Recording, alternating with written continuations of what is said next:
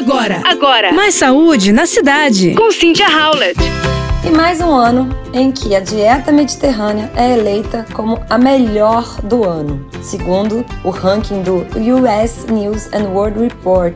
É o sexto ano consecutivo em que a dieta mediterrânea leva o prêmio. A opção alimentar tem ganhado repercussão à medida que estudos e especialistas apontam benefícios para a saúde, incluí-la na rotina. Mas afinal, o que seria essa dieta?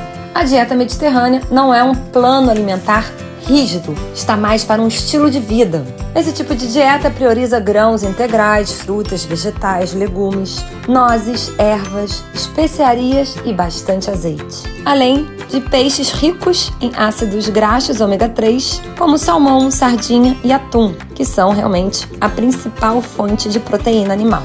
Ovos e laticínios também podem fazer parte da dieta, mas com moderação. E o consumo moderado de álcool, como uma taça de vinho no jantar, também é permitido. Por outro lado, alimentos ricos em gorduras saturadas, como carne vermelha e manteiga, raramente são consumidos. O café da manhã pode ter abacate esmagado em torradas integrais com frutas frescas e um iogurte grego com baixo teor de gordura. Que tal?